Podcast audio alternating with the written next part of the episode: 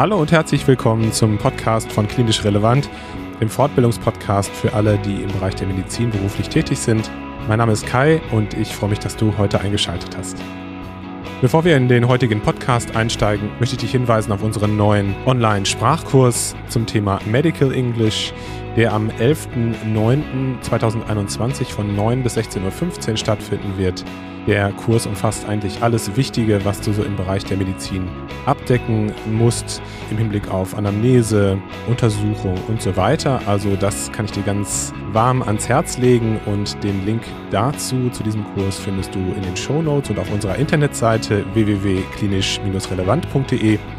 Und dann schau dir bitte auch nochmal, wenn du gerade auf der Internetseite bist, unsere nächsten Live-Online-Fortbildungen im September an. Da gibt es zum einen einen ergotherapeutischen Kurs und einen Kopfschmerzkurs, also sicherlich spannende Inhalte. Heute möchte ich dir im aktuellen Podcast Dr. Nicola Klün vorstellen. Nicola arbeitet als Ärztin in der Pädiatrie und macht aktuell noch ihre Weiterbildung zur Kinder- und Jugendpsychotherapeutin. Sie hat den Blog und den Podcast Kinderleib und Seele gestartet und ich finde dieses Projekt in dem es darum geht, Eltern wichtiges medizinisches Wissen zu ihren Kindern zu vermitteln, gerne vorstellen. Und ja, das wirst du jetzt in diesem folgenden Interview hören. Viel Spaß beim Zuhören und viele Erkenntnisse für dich.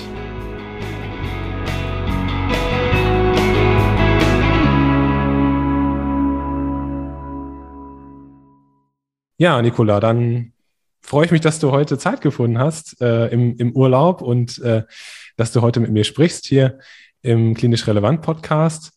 Und äh, ja, das Ziel dieses Podcasts äh, heute ist, äh, dich, dich kennenzulernen als Person, ähm, aber natürlich auch das, was du so machst äh, beruflich und ähm, äh, neben deinem Beruf mit deinem Podcast und deinem Blog.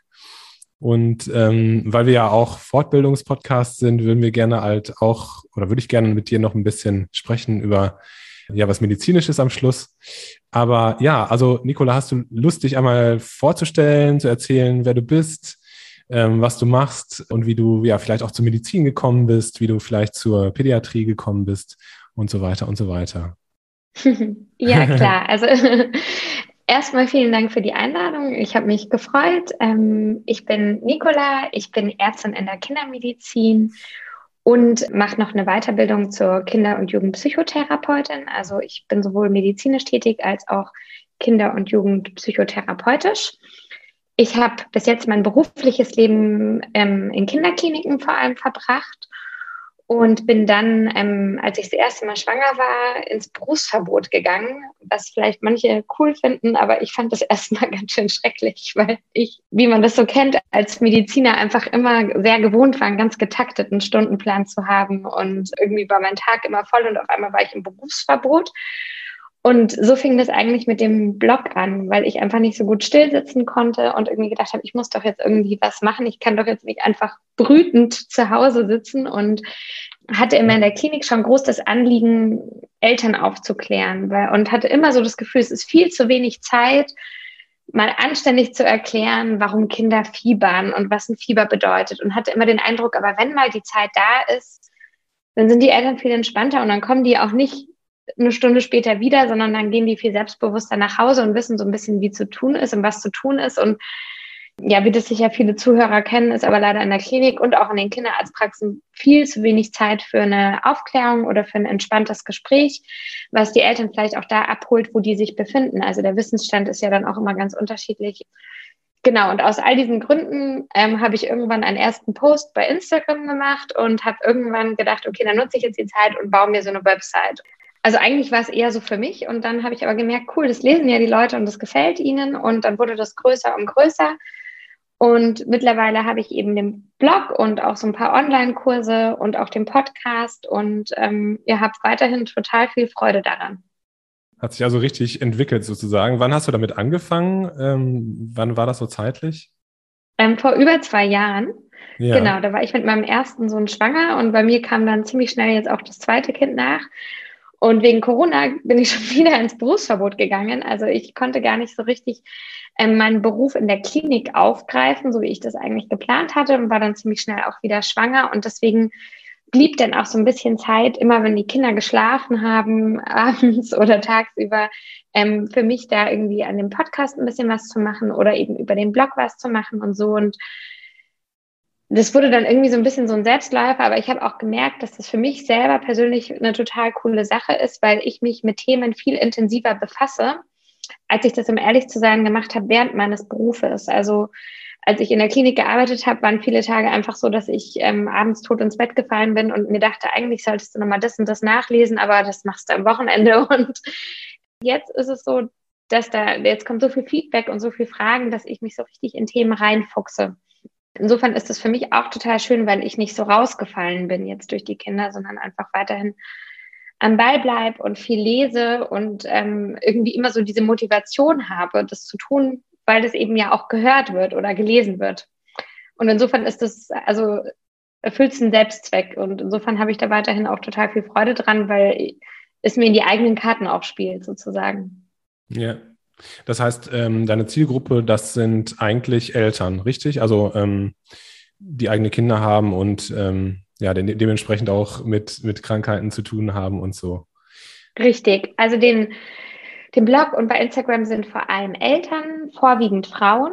Ähm, ich hoffe, dass ich auch nach und nach mehr Männer erreiche, aber es sind viele Frauen und es sind so ein paar Berufsgruppen, also Krankenschwestern, Hebammen und so weiter, die da auch ein bisschen mitlesen. Du hast gesagt, du hast erst mit dem Blog angefangen. Äh, mittlerweile ist es auch ein Podcast und du hast ähm, auch Kurse, die du anbietest. Der Podcast, wie oft kommt er raus? Ähm, ist der genauso, sage ich jetzt mal, für Eltern konzipiert oder wie machst du es da? Erzähl mal so ein bisschen, wer, mhm. was du da so thematisierst. Ja, also der Podcast äh, ist eigentlich so mein Herzensprojekt. Das macht mir auch noch mehr Spaß als mein Blog. Ähm, der ist vor allem für Eltern gedacht. Und da werden diese ganzen Themen, die junge Eltern so beschäftigt, aufgegriffen. Und ähm, am Anfang wusste ich noch gar nicht, wie oft ich das machen will und ob ich das überhaupt hinkriege und schaffe und ob das überhaupt jemand hört. Aber mittlerweile ist es was ganz Regelmäßiges. Also eigentlich versuche ich den einmal die Woche rauszubringen ich habe es jetzt nicht immer so geschafft, weil das zweite Baby dann gekommen ist und so ein bisschen die Pläne durchkreuzt hat. Aber wann immer ich kann, bringe ich den Podcast einmal die Woche raus. Und dadurch, dass ich jetzt auch selber Mama geworden bin, bin ich da ziemlich nah dran und weiß, was so Themen sind, die einen beschäftigt. Also ich mache jetzt zum Beispiel über den Sommer eine ganze Reihe, die geht nur über Baby- und Kleinkindernährung.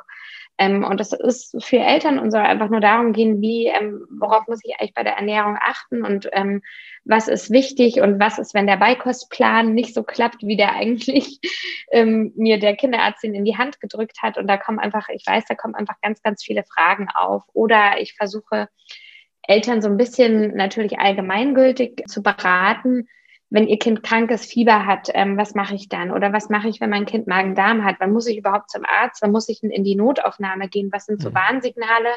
Ähm, und ich habe auch so verschiedene Podcast-Folgen zu häufigen Erkrankungen, also Dreitagesfieber oder ähnliches, ähm, dass die Eltern dann einfach hören können, wenn ihr Kind die Erkrankung hat, dann wissen sie so ein bisschen, was auf sie zukommt, weil so eine Podcast-Folge geht da meistens so 20 bis 30 Minuten und ich bin mir sicher, der Kinderarzt hat meistens nicht die Zeit, das so genau zu erklären.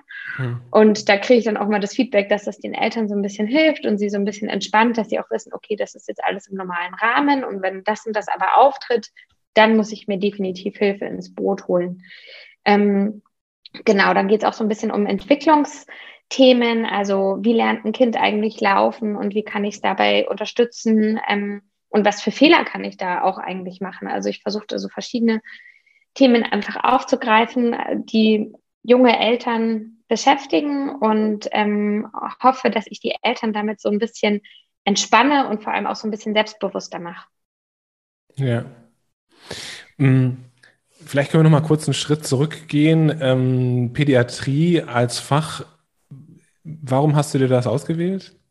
War das, gab es einen spezifischen ja. Grund oder ja, erzähl einfach mal. Also weil es auf jeden Fall das beste Fach ist, denke ich. Sehr gute Antwort. ich habe, ähm, naja, ich habe, ähm, also eigentlich habe ich nicht Medizin studiert, um Medizin zu studieren, sondern ich wollte mit Kindern arbeiten und wollte aber auch gleichzeitig irgendwie was, was machen, was ich sinnvoll finde, wo ich das Gefühl habe, auch dass ich gefordert bin und deswegen habe ich eigentlich immer Medizin studiert mit dem, mit dem Hintergrund, dass ich da mal Kinderärztin werde und andere Fachrichtungen konnte ich mir so am Anfang noch gar nicht so vorstellen.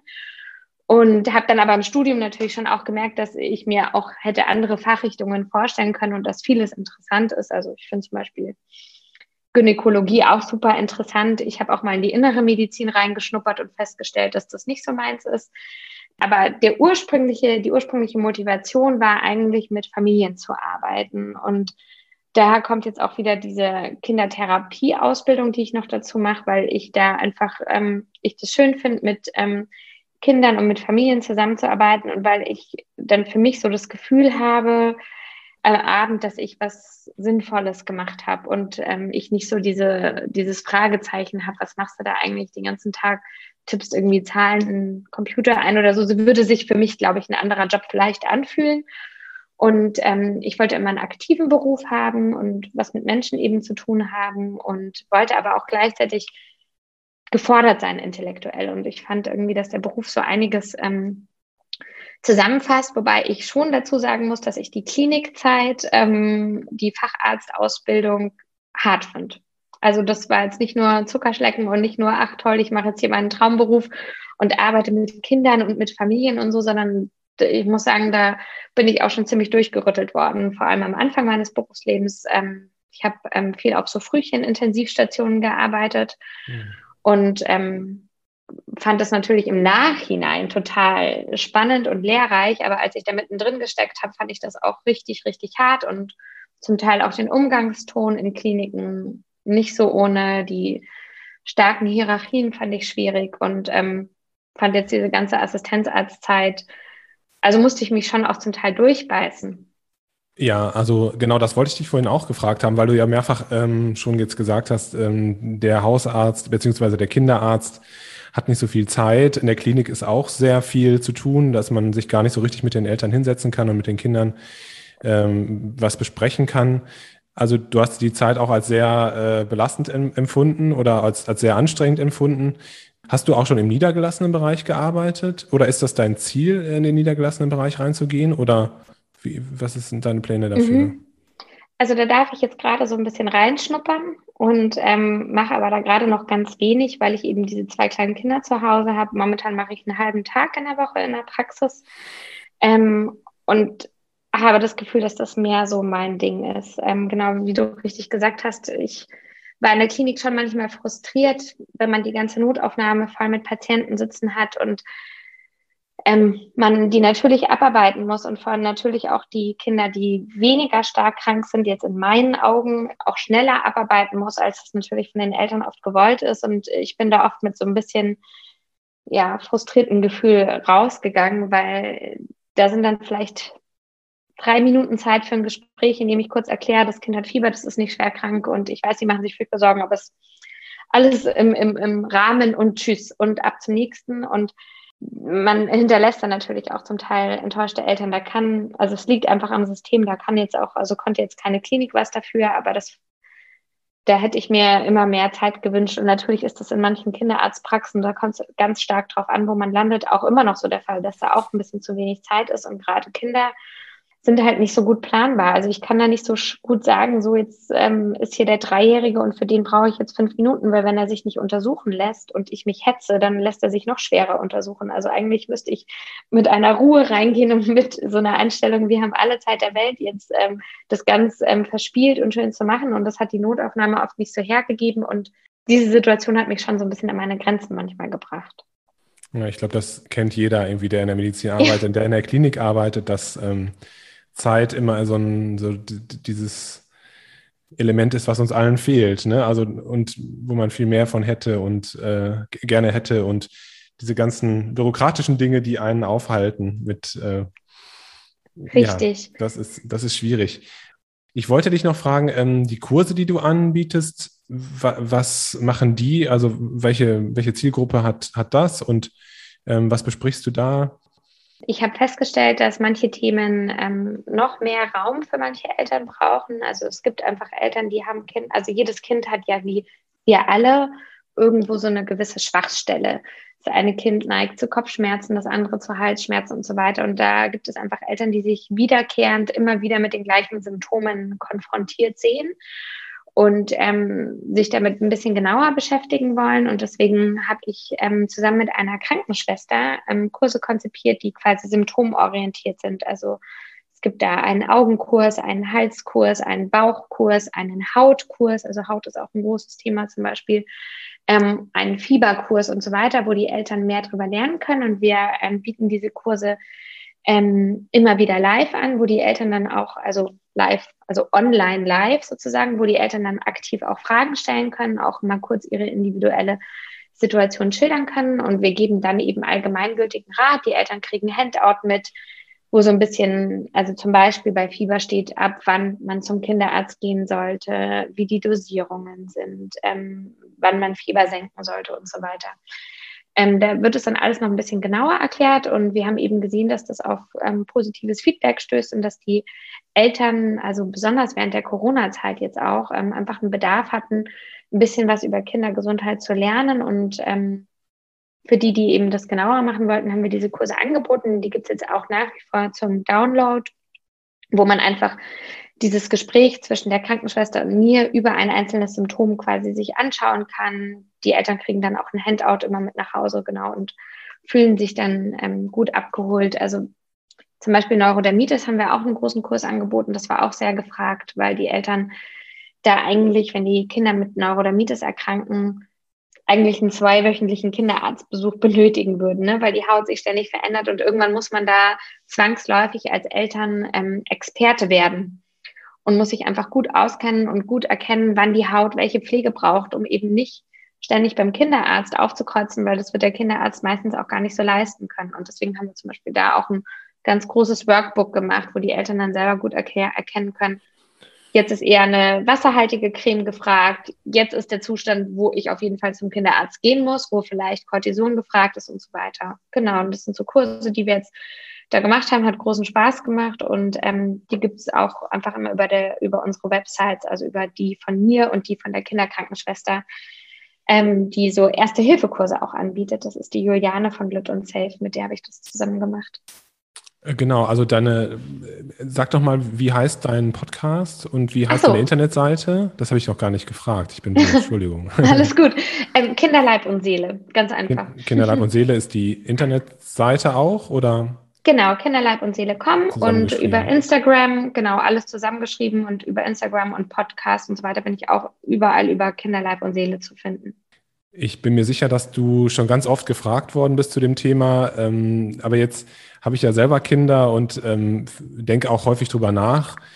Corona, Impfen, Kinder und so weiter und so weiter. Hast du, bist du da drin in dem Thema? Hast du da ein paar, ähm, hast du den Überblick über die aktuelle Studiensituation? Weil es ist ja so, dass nur Kinder ab zwölf im Moment ähm, geimpft werden können, beziehungsweise dass die Empfehlung dafür ausgesprochen wurde, aber für jüngere Kinder eben nicht. Ähm, wie sieht es da aus? Denkst du, dass sich das in, in Kürze verändern wird? Und hast du was, also hast du Daten gelesen zu der Wirksamkeit von der, äh, von der Impfung bei Kindern? Also das ist sicher ein ganz interessantes Thema und ein Thema, was ähm, viele Eltern jetzt beschäftigt und wo sich auch viele so ein bisschen vielleicht alleine mit der Entscheidung fühlen, wie das jetzt da so weitergeht. Genau, also der Impfstoff ist momentan zugelassen ab zwölf Jahren, also BioNTech und Moderna. Die anderen Impfstoffe, AstraZeneca und Johnson Johnson, da wurden die Studien momentan eingestellt ähm, wegen der Bildung von Blutgerinnseln. Also die werden jetzt gerade gar nicht auf Kinder ähm, untersucht. Also reden wir jetzt nur von BioNTech und Moderna. Da haben wir ähm, in Deutschland eine Datenlage, die ähm, dazu führt, dass die STIKO momentan die Impfung nur für ähm, Kinder und Jugendlichen mit Risikoerkrankungen empfiehlt, also zum Beispiel ein schwer eingestelltes Asthma, Diabetes, Krebserkrankungen oder ähnliches, also schwerwiegend chronische Erkrankungen. Ähm, da ist eine Empfehlung da, aber nicht für die Kinder und Jugendlichen allgemein. Ähm, warum das so ist, liegt daran, dass die STIKO ähm, eine ganz sorgfältige Abwägung machen muss, was ist Nutzen und was ist Risiko für das Kind oder für den Jugendlichen und wie sprechen wir dann unsere Empfehlung aus. Ähm, und die STIKO lässt natürlich so ein bisschen außen vor, was ist die gesellschaftliche Perspektive, also dass wir eigentlich gerne eine Herdenimmunität hätten. Und ich glaube, 16 Prozent Kinder und Jugendliche in Deutschland sind. Also um eine Herdenimmunität zu erreichen, müsste man jetzt nur aus einer gesellschaftlichen Perspektive sagen, müssten Kinder und Jugendliche geimpft werden.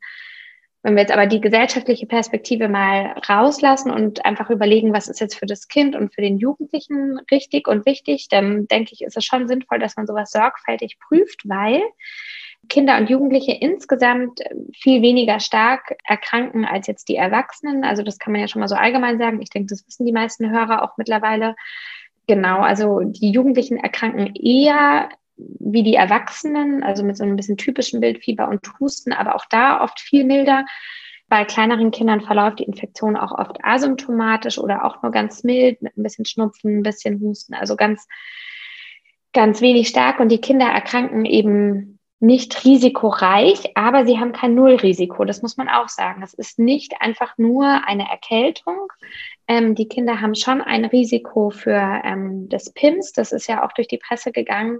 Ähm, vor allem Schulkinder, die kleineren Kinder eben nicht. Also ab der Schulklasse kann man sagen, ist das Risiko an diesen PIMS, also diese Multisystem-Immunreaktion, ähm, daran zu erkranken, 1 zu 1000, was ich als Mutter jetzt nicht unrelevant finde für ein Schulkind. Ja, also das ist einfach eine, eine Reaktion des Immunsystems, die auf die Intensivstation führt.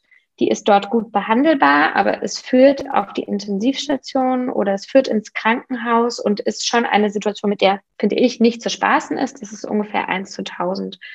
Ähm, ganz schwere Fälle an Corona insgesamt haben wir in Deutschland aber jetzt, seit wir Corona haben, selten gehabt. Also wir haben insgesamt jetzt, seit wir Corona haben, 70 Kinder, die auf Intensivstationen behandelt sind ähm, mit Corona. Das ist, wenn man überlegt, wie viele vermutlich erkrankt sind, sehr wenig. Und ähm, wir haben wahrscheinlich auch gerade bei den Kindern auch eine relativ hohe Dunkelziffer an Infektionen.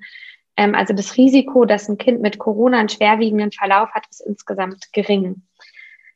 Wenig Daten haben wir auch zu den Spätfolgen. Und ich denke, das ist auch was ganz Entscheidendes für eine Impfempfehlung. Und das sind Daten, die noch so ein bisschen unklar sind. Ähm, wir haben Studien, die ähm, ganz unterschiedliche Ergebnisse bringen zu den Spätfolgen. Manche sagen, so ungefähr 10 Prozent aller Kinder könnten an so einem Long-Covid ähm, leiden. Andere Studien sagen 5 Prozent. Es gibt wieder eine andere, die sagt ungefähr 13 Prozent. Also da ist die Datenlage, muss man sagen, noch so ein bisschen mau, um ganz klar zu sagen, wie viele Kinder erkranken denn an so einem Long-Covid-Syndrom. Vor allem haben wir bei den Kindern oft das Problem, ähm, Kind hat eine Infektion gehabt und ist danach anhaltend müde und wir gehen davon aus, das ist Long-Covid, aber meistens ist es so, dass die Kinder nicht nur diese eine Infektion gehabt haben, sondern mehrere und wir dann nicht so richtig vielleicht die Ursache-Wirkung ähm, zurückführen können. Und dann haben wir einfach ein wirklich sehr unklares Datenbild, was ähm, Long-Covid betrifft.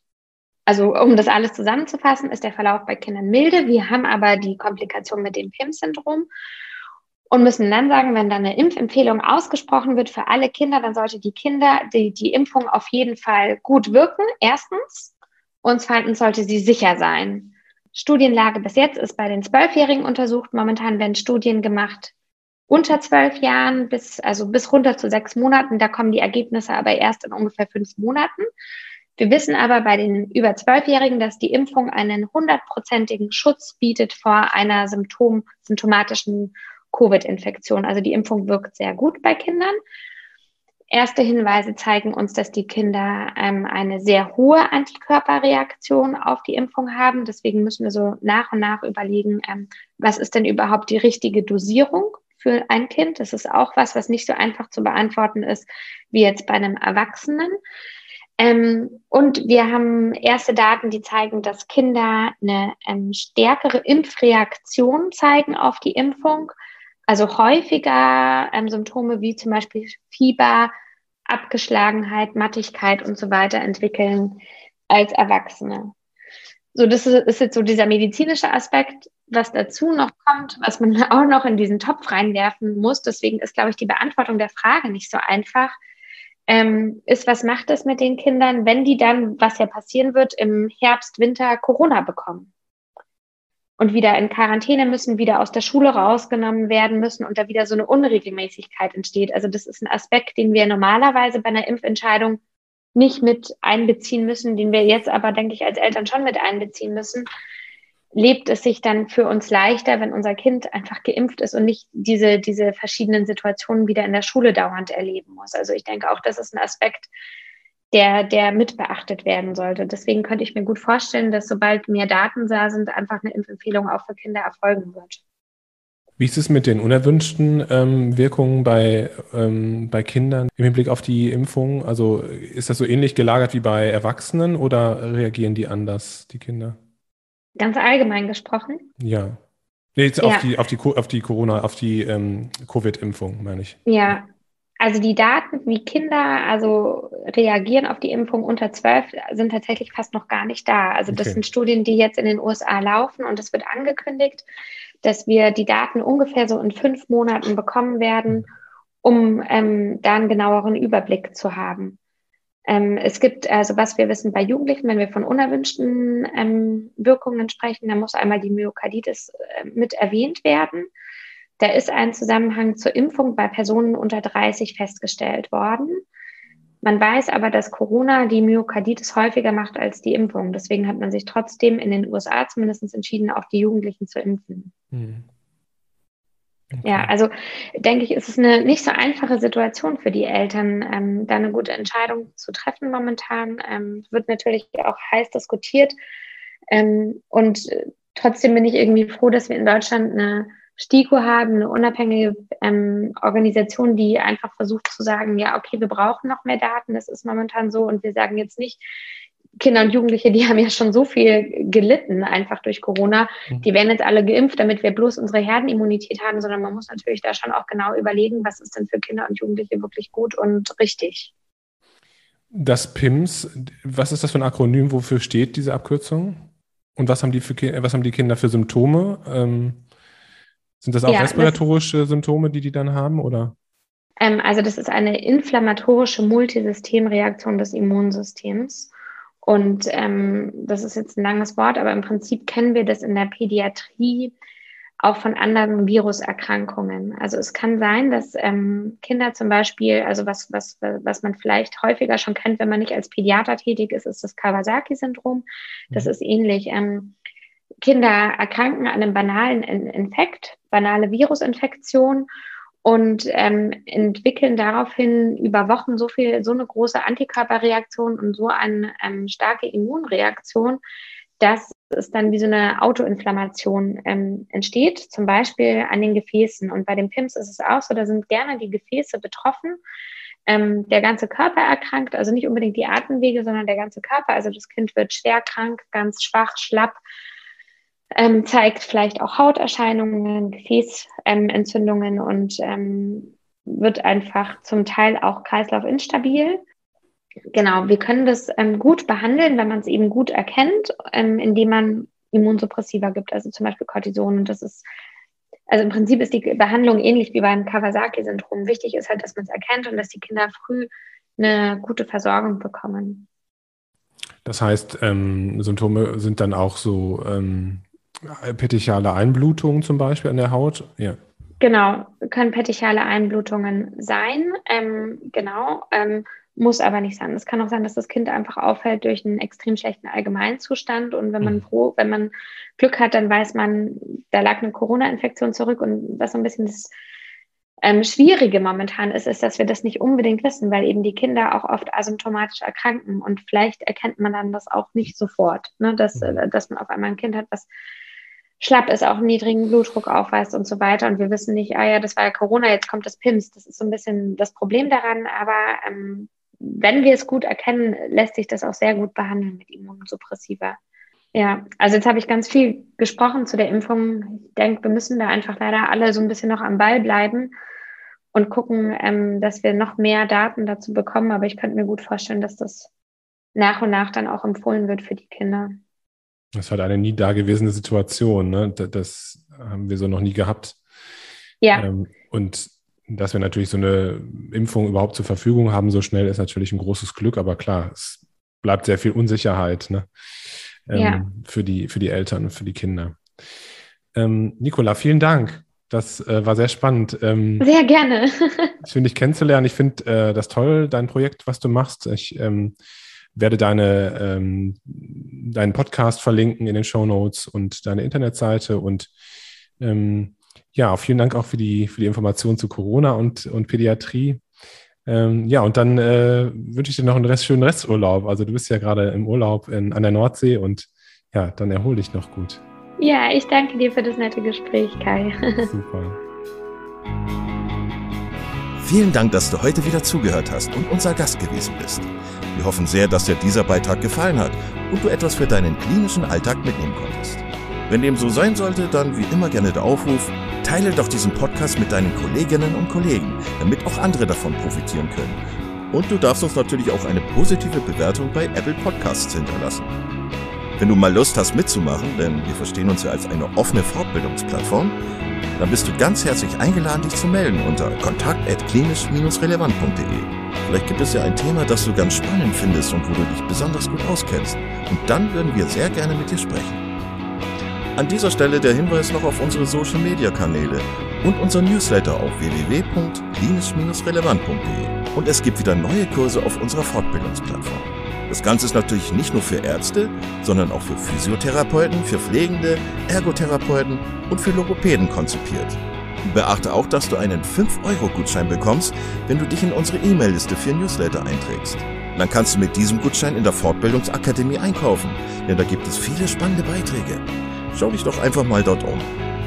Also, ich wünsche dir jetzt eine gute Zeit und freue mich schon, wenn du beim nächsten Mal wieder einschaltest. Pass auf dich auf, bleib gesund. Bis zum nächsten Mal. Ciao.